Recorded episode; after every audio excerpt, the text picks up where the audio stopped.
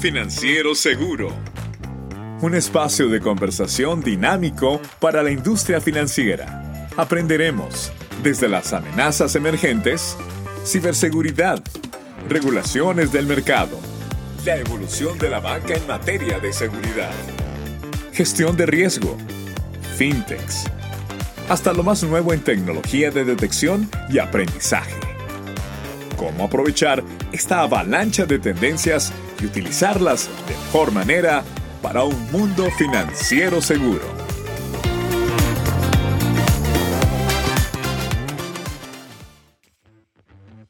Bienvenidos a Mundo Financiero Seguro, el podcast de Plus TI.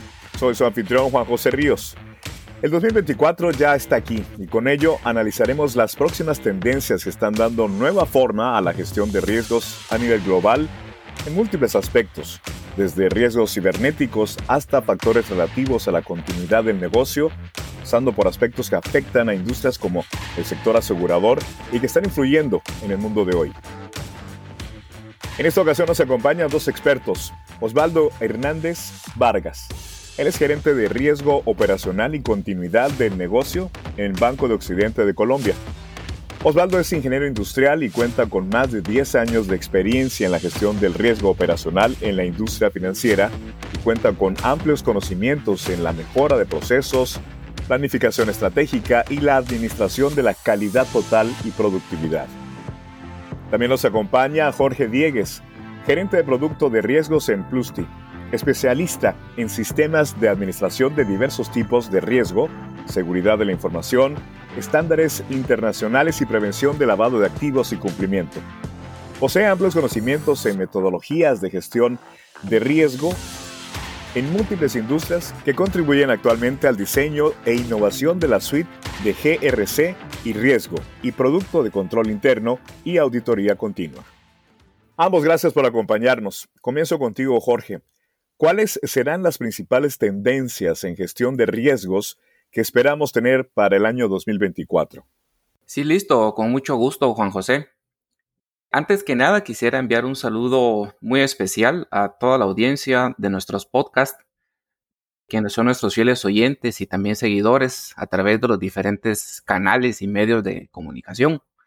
Y por supuesto que también un saludo y agradecimiento especial a nuestro invitado que en esta oportunidad nos acompaña y es Osvaldo Hernández a quien conozco como experto desde hace muchos años en materia de riesgo operacional y continuidad de negocio.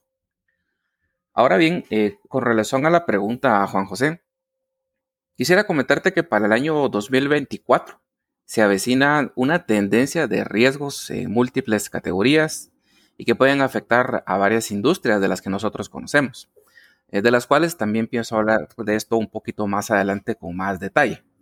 Pero desde ya, eh, esto es un indicativo que los profesionales que se dedican a la gestión de riesgos y también en la alta dirección de las organizaciones deben mantenerse al día y comprender esas tendencias que podrán definir el futuro de la gestión del riesgo. Por esa razón, eh, nos gusta decir que el mundo en el que vivimos actualmente está cambiando muy rápidamente y de igual forma lo está haciendo el panorama de riesgos al evolucionar prácticamente con la misma velocidad. Por ello decimos que todos los profesionales de la gestión de riesgos deben siempre mantenerse actualizados en estas materias, especialmente porque se avecinan y se vienen muchos desafíos que deberán enfrentar muchas organizaciones, tanto en el sector financiero como en el sector real, como siempre lo hemos comentado pero eh, ya se plantean desde ya como eh, amenazas nuevas y amenazas crecientes y también eh, muchas vulnerabilidades nuevas, incluyendo el tema normativo regional que debemos cumplir. Ahora bien, uno de los principales riesgos que se presentan como desafíos que están por venir se trata del constante surgimiento de nuevas tecnologías de inteligencia artificial, machine learning y aprendizajes profundos. Personalmente puedo decir que el tema no es tan reciente, pero lo que sí es reciente es el uso y el mejor aprovechamiento que se le está dando a esta tecnología en múltiples sectores, como el sector financiero, el sector real, farmacéuticas, aeronáuticas, educación, etc. Solo por mencionar algunos sectores que son que, de los que más se destacan en el tema del aprovechamiento de esta tecnología. Además, si bien es cierto que este tipo de tecnología nos ofrece muchos beneficios y ventajas, también es importante que conozcamos que plantean un sinnúmero de nuevos riesgos, ya que la mayoría de sistemas impulsados por este tipo de tecnología resulta ser que pueden ser tendenciosos y dados a cometer errores, y ocurre lo mismo en estos conceptos de Machine Learning porque pueden ser vulnerables a los ataques externos. Por esa razón, antes de incluir y utilizar estas tecnologías, las entidades deben entender los riesgos al igual que las ventajas que implica el uso de la inteligencia artificial para que les permita crear estrategias adecuadas para gestionar los riesgos antes de iniciar su implementación. Y una forma de hacerlo podría ser por medio de evaluaciones de riesgos, vinculación de controles y pruebas de controles que eh, también no debemos pasar por alto la creación de planes de recuperación ante algún desastre o resultado no esperado. Otro riesgo que debemos considerar para este año es el grupo de factores ambientales, sociales y de gobierno, más conocido como ESG, Environmental, Social and Governance, porque cada vez están adquiriendo una importancia que se está creciendo o se está viendo eh, crecer mucho para la gestión, especialmente para los inversores, porque Recordemos que estos factores miden cómo una organización está gestionando este tipo de impacto y también sus prácticas de gobierno. Y cierro mi respuesta haciendo referencia a la importancia que tienen mantener una adecuada cultura de riesgo en nuestras entidades, en todas nuestras organizaciones, principalmente porque se presenta un conjunto de valores y conductas que pueden determinar la forma como nosotros realizamos la gestión de riesgo en términos generales ante riesgos eventuales o recurrentes, haciendo principal hincapié en que en una cultura de riesgo sólida es supremamente importante para que nuestras entidades puedan identificar, evaluar, gestionar y mitigar sus riesgos, por lo que recomiendo mucho que mantengamos una capacitación constante y actualizada a nuestros colaboradores siempre en materia de riesgos, brindándoles el debido empowerment y también impulsar una mejora continua sobre los procesos que tengamos.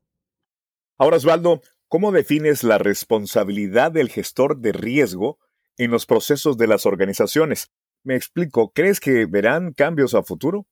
Bueno, Juan José, primero muchas gracias por la invitación y a todo el equipo de Plusti por eh, estar en este foro. Es para mí un honor. Como lo mencionaba Jorge, nos conocemos hace bastante tiempo en ese tema de la gestión de riesgos y, pues hay bastantes temitas para compartir y, y uno de esos es la responsabilidad del gestor de riesgo, como lo mencionas. Quiero empezar por manifestar que el gestor de riesgo es una pieza más de todo el sistema de administración de riesgo, pero también dejar un mensaje muy importante para las organizaciones. La responsabilidad de la gestión del riesgo es de todos se han nombrado en algunas entidades para una fácil administración un rol de gestor de riesgo que tiene un alcance mayor al que tenemos todos los funcionarios de una entidad. Pero la gestión de riesgos, insisto, es ayudada o soportada por todos los funcionarios de una entidad. El gestor de riesgo, si bien es cierto, es eh, el líder de esas áreas que direcciona analiza y de forma preventiva puede alertar los riesgos que se puedan presentar en su proceso, está en una posición privilegiada. ¿Y por qué lo digo privilegiada? Porque conoce de primera mano su proceso, conoce a qué fallas o errores estamos expuestos en el día a día. Eh, creo que esto ha venido evolucionando con el tiempo. Antes buscábamos un gestor de riesgo que se limitaba al inventario unos riesgos y unos controles y esta función se ha ido interiorizando con el tiempo porque el gestor de riesgo es mucho más que eso. Creo que vamos, a ir, vamos evolucionando y con el tiempo estamos viendo gestores más preventivos y gestores mirando más allá de las desviaciones que ocurren en los procesos, cómo podemos simplificar, cómo revisan un proceso de punta a punta, haciendo propuestas para mitigar los riesgos y optimización de controles, sin descuidar como tal el riesgo operacional. Esto me uno a Jorge cuando hablaba de cultura en la gestión de riesgos. Debe venir desde la alta gerencia.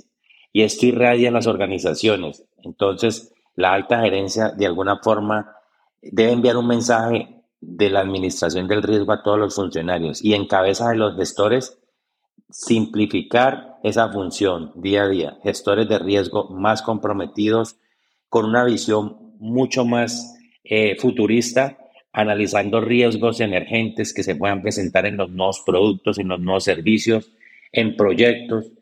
Eh, a veces simplemente eh, gestores que necesitan sacar su proceso a producción por el tiempo, porque entendemos que el negocio es una prioridad, pero es importante insistir en la relevancia que tiene un buen análisis de riesgos. Nos evita muchos dolores de cabeza cuando ya estamos en producción.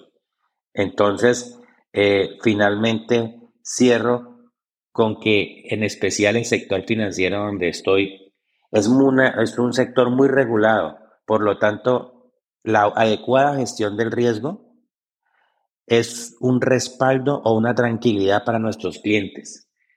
Eh, y en general para todas las empresas, cuando hacemos una adecuada gestión de riesgos, sus accionistas, sus clientes están tranquilos de tener negocios con esas empresas. Regreso contigo, Jorge, para plantearte la siguiente pregunta. ¿Cuáles consideras que son los principales riesgos emergentes relacionados con la ciberseguridad que podemos esperar para este 2024? Lo primero que vamos a mencionar para esta pregunta en nuestro podcast de riesgo es que a medida que hemos visto la constante evolución tecnológica y transformación digital, inclusive para el 2024 en muchas industrias, todo el entorno digital seguirá teniendo una lucha constante contra las ciberamenazas que también evolucionan continuamente en su complejidad. Y es por ello que Así como lo indicamos en, nuestra, en una de nuestras respuestas anteriores, los encargados de riesgos deben mantenerse siempre a la vanguardia de estos temas para que les permita estar prevenidos y protegerse ante riesgos emergentes. Uno de los primeros riesgos que representa un desafío muy grande para muchas entidades será el aumento de los ataques basados en la inteligencia artificial.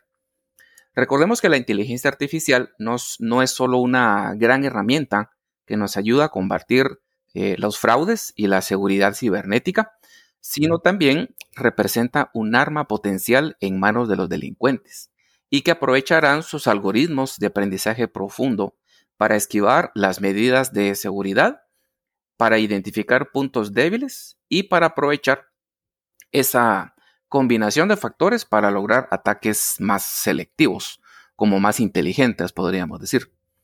Por ejemplo, en junio del 2023 ocurrió una estafa muy conocida y publicada en muchas redes sociales, en donde, pues para variar, las malas noticias se divulgan más rápido que las buenas, ocurrió que se presentaba un parecido muy realista a Martin Lewis, un conocido periodista británico, muy conocido por hacer reportajes sobre temas financieros generado por computadora utilizando esta tecnología que se llama deepfake, en donde se intentó pedir dinero para un supuesto plan de inversión. Y bueno, en casos como él se le suman otros incidentes de suplantación de, identidad utilizando este tipo de tecnología. seguramente muchos de nuestros oyentes ya se habrán enterado de los casos como el de Tom Hanks, como el de Elon Musk y muchos otros más que si los buscamos en Internet seguro encontraremos por montones este tipo de casos. Así que aquí el problema principal que es evidente es que ya representa una vulnerabilidad que puede aplicar en cualquier persona, que se puede aplicar en cualquier persona, por ser una técnica de manipulación que puede engañar a cualquier entidad en materia de prevención de riesgo, ocasionando que puedan dañar la confianza y facilite el éxito de los intentos de phishing. Y es por eso que en el 2024 se incrementará también el tema regulatorio para los conceptos de ciberseguridad, haciendo que muchos entes reguladores apliquen normativas y requisitos de cumplimiento más estrictos. Y para cerrar esta respuesta, también me gustaría mencionar lo que podemos hacer para defendernos ante estos riesgos. Por ejemplo, están los ciberseguros, ya que mm, en nuestra actualidad los líderes de ciberseguridad entienden la necesidad de prepararse ante las amenazas de inteligencia artificial, y los seguros serán necesarios como método de precaución elemental. Seguido de la protección de datos en lo que se conoce como la nube híbrida, por medio de la identificación de datos ocultos, encriptación y un sistema de alertas para la detección temprana de violaciones de seguridad. Y también eh, debe trabajarse en conjunto con elementos claves como los paneles de control de amenazas en real time, que como muchos sabemos seguramente, son claves para identificar, monitorear y responder en la mejor manera de lo posible a los ataques y al mismo tiempo nos brindan información de los riesgos cibernéticos en tiempo real. Gracias. Ante este panorama y lo que hemos visto en años recientes, Osvaldo, ¿qué nos puedes compartir sobre la necesidad de contar con un buen gobierno de la continuidad del negocio? Históricamente, las organizaciones han puesto mucho más atención a los riesgos financieros. Creo que un cambio de, de mentalidad surge a partir de los hechos recientes de la pandemia y otros casos de ataques cibernéticos que se han presentado en empresas, cuando ven que los riesgos no financieros de alguna forma pueden desestabilizar las organizaciones. Entonces creo que ahí hubo, digamos, un corte histórico con todos estos hechos recientes, donde la alta dirección ha entendido y, está hoy más convencida de la importancia y necesidad de tener un plan de continuidad del negocio. Y creo que el primer paso es cómo va a ser ese gobierno. Un comité de crisis donde le participe la alta dirección, las estrategias, las pruebas de los procesos críticos, qué reportes debemos dar a la alta gerencia y en general la estructura de ese plan de continuidad del negocio para que podamos sobrevivir o prestar los servicios mínimos a nuestros clientes. Debemos estar preparados ante la suspensión abrupta parcial o total de todos nuestros procesos. Partiendo del gobierno, podemos empezar a revisar los roles dentro de la organización, la responsabilidad de esos dueños de procesos de tener unas pruebas eficientes, que si encontramos desviaciones en las pruebas podamos hacer los planes de acción respectivos para que en la siguiente prueba podamos operar y estar preparados ante una situación, digamos, de emergencia o una crisis que quizás no nos hemos imaginado como el caso de la pandemia. Lo digo que históricamente, digamos, esto también terminaba siendo un poco más de documentación y de visto por los dueños de proceso como un tema más como una carga operativa que como un valor agregado para el negocio. Creo que esto siempre lo hemos hecho, siempre hemos pensado en las contingencias, siempre las organizaciones han, de alguna forma definido qué hacer ante un evento. Pero hemos progresado en el tiempo o se ha transformado el tema y ha cogido más, digamos, estructura cuando definimos un buen gobierno, cuando existe la conciencia en la alta gerencia. Insisto, eh, y, de pronto quizás soy muy eh, insistente en el tema de la alta gerencia, pero desde allí nace todo el tema de gobierno. Si tenemos un comité directivo, una junta directiva participando activamente en las pruebas, en los simulacros, qué hacer ante un evento de crisis. Esto hace que de alguna forma fluya todo el proceso de activar una continuidad de un negocio ante una situación de crisis. Importante tener en cuenta qué le vamos a decir a los medios de comunicación, a nuestros proveedores, a nuestros clientes y a nuestros empleados. Todo esto hace parte del gobierno. ¿Hasta qué le vamos a decir a estos grupos de interés. El gobierno de continuidad considero es el primer paso para estructurar un buen plan de continuidad del negocio. Y si hoy ya existe, es reforzar esa parte donde toda la alta gerencia esté involucrada en la importancia o la necesidad que requieren las empresas para responder ante un evento de crisis. Ahora, Jorge, ¿qué tipos de riesgos son los que más destacan y que deben ser gestionados en el sector asegurador para este año 2024? Bueno, está claro que el sector seguros del 2024 tendrá un aspecto muy diferente al que se tenía en el 2023. Y aunque las bases del sector siguen siendo sólidas en muchas eh, regiones, están surgiendo muchos riesgos nuevos que van a poner a prueba la resistencia de estas entidades. Como hemos dicho anteriormente en nuestro podcast, la presencia de tecnologías como el blockchain y la inteligencia artificial sigan cambiando la forma de hacer negocios en las aseguradoras. Por un lado, este tipo de tecnologías pueden ayudar a mejorar por mucho el servicio al cliente, reducir costos y facilitar una evaluación de riesgos más precisa. Así que, en un mundo como el que nos encontramos hoy en día, donde tanto las organizaciones como nosotros como personas somos tan dependientes de la tecnología, el cibercrimen se mantiene como uno de los principales riesgos a los que se encuentran o a los que se enfrentan las compañías aseguradoras alrededor del mundo. Esto refleja la preocupación de los directivos de este sector por las consecuencias que los ciberataques en las operaciones y también en la continuidad de sus negocios especialmente, en los aspectos relacionados con el robo de datos sensibles de sus clientes y por supuesto también el daño a la reputación de sus empresas.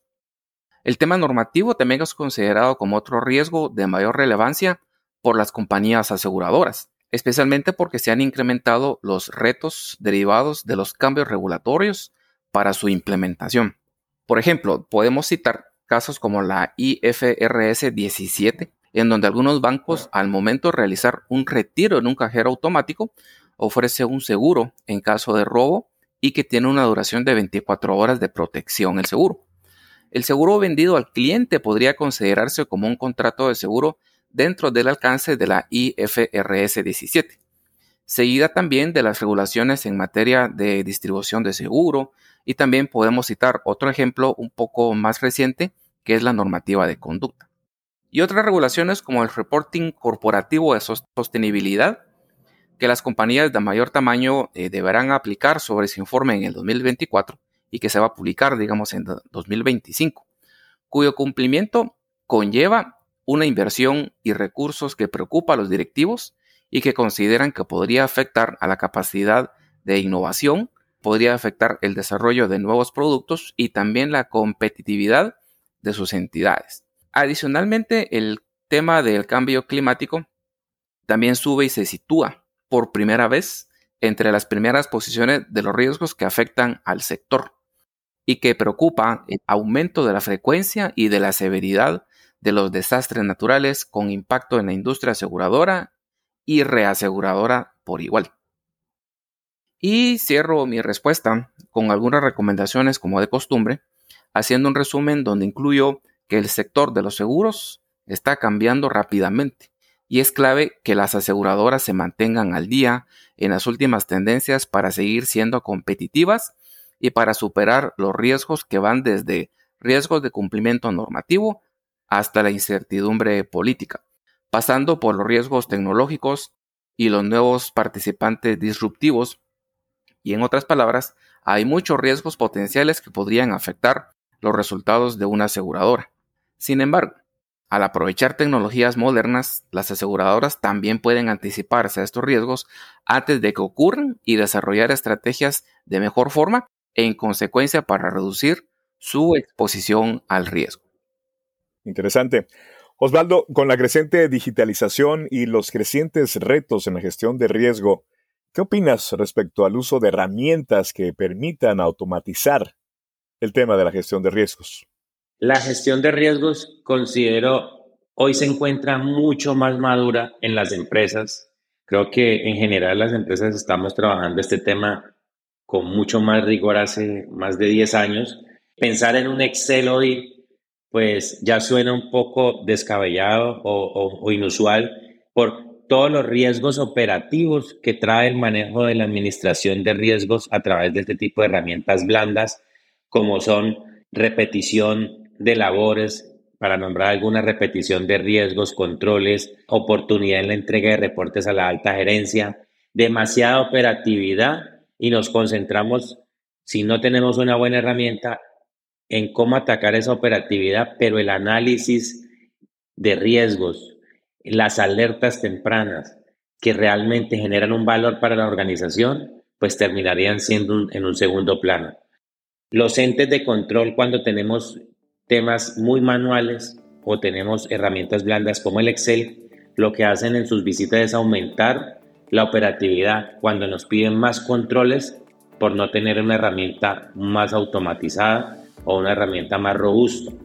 Entonces, nuestra experiencia realmente con la herramienta que hoy tenemos ha sido definitivamente muy, muy buena porque tenemos alertas oportunas, porque tenemos flujos de trabajo que nos permiten determinar si un gestor está respondiendo en el tiempo que necesitamos, monitorar los planes de acción en un tiempo más corto que nos genere una alerta al analista y, y de alguna forma le facilita la vida y se puede dedicar más al análisis y al valor agregado en cuanto a la gestión de riesgos a la organización y bajar la operatividad. Hace muchos años recuerdo cuando empezó todo el tema del riesgo operacional, teníamos un Excel.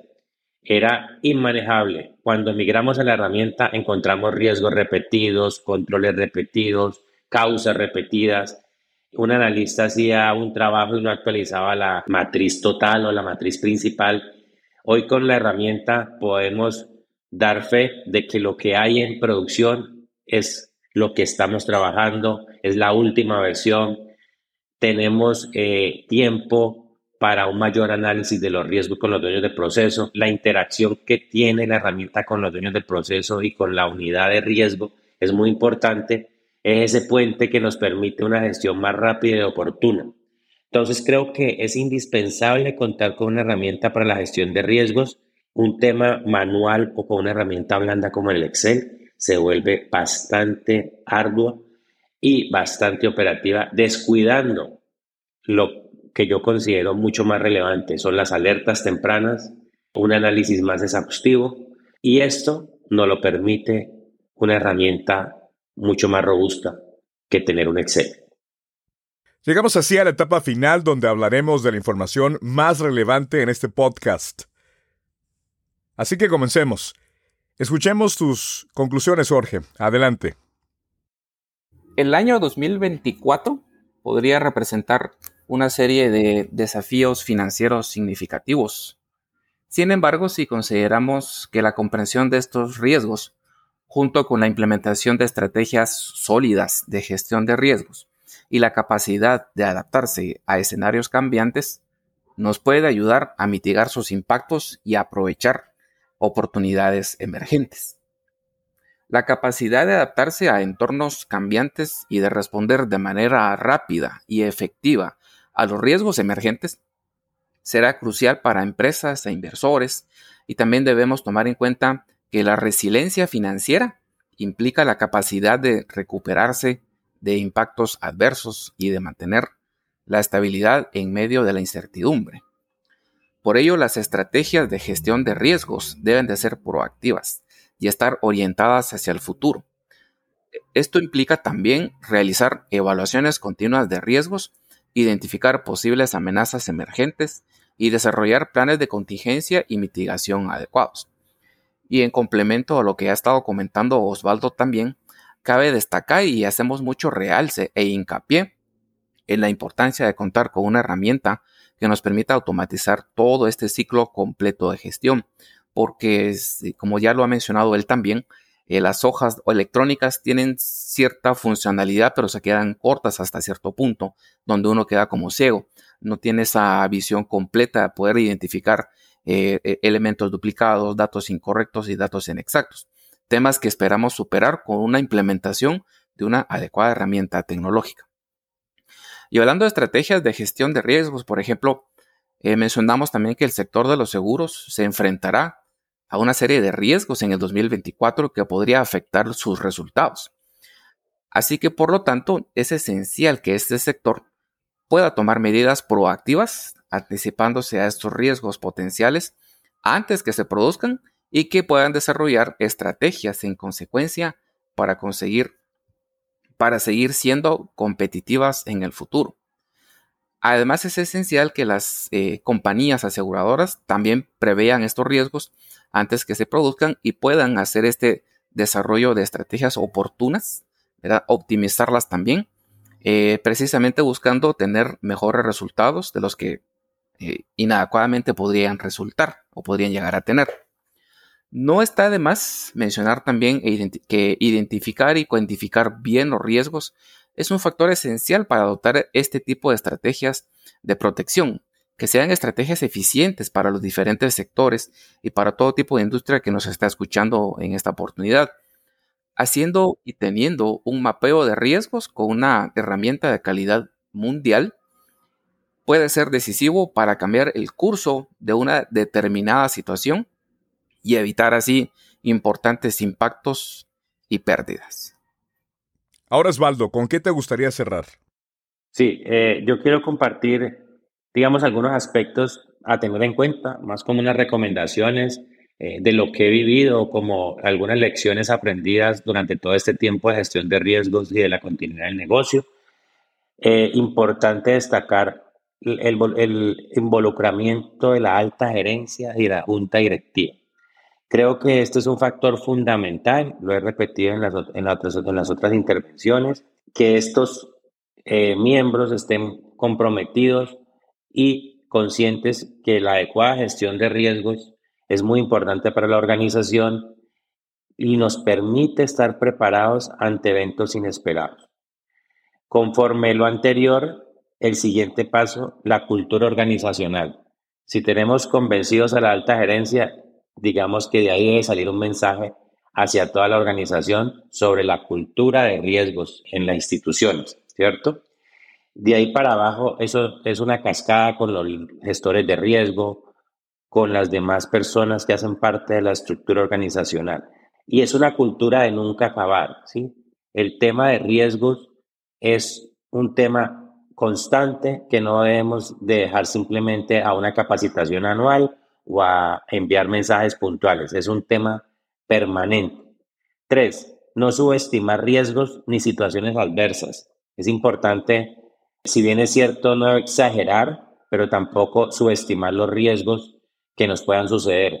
Tenemos casos y creo que todos aquí somos conscientes que cuando hacemos evaluación de riesgos, los dueños de proceso a veces algunos tienden a subestimar y dicen eso nunca ha pasado y eso nunca había pasado realmente hasta un día que por error se transfirió un valor exorbitante.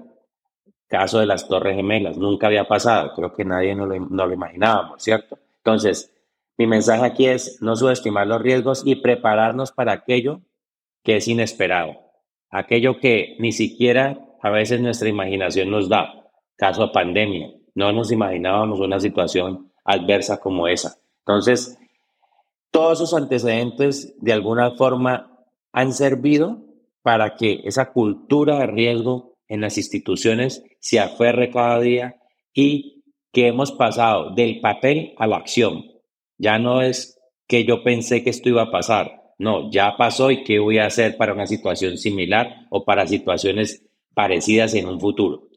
Entonces, la cultura es indispensable. Ahí yo creo que no se debe bajar la guardia y el involucramiento en alta gerencia. Son factores fundamentales para la gestión de riesgo. El entorno corporativo continuará creciendo en complejidad de forma acelerada. Sabemos que los procesos ineficientes son un factor de alta contribución al incremento del riesgo operacional y la supervisión y seguimiento de procesos que aportan el potencial de mejorar la gestión de este riesgo. Es necesario que los gestores del riesgo sean considerados verdaderos aliados del negocio y claves en la toma de decisiones para navegar en la incertidumbre del negocio y aprovechar, aprovechar al máximo las oportunidades. Tómenlo en cuenta porque aún estamos a tiempo para prepararnos ante los nuevos desafíos. Es así que concluye este podcast en los últimos días del 2023. Se avecina un nuevo año Nuevas son las esperanzas, nuevos los propósitos y nuevos los desafíos en la lucha contra el crimen financiero. Los invito a seguir acompañándonos este próximo 2024 con más del mundo financiero seguro, el podcast de Monitor Plus. Soy Juan José Ríos. Feliz año nuevo.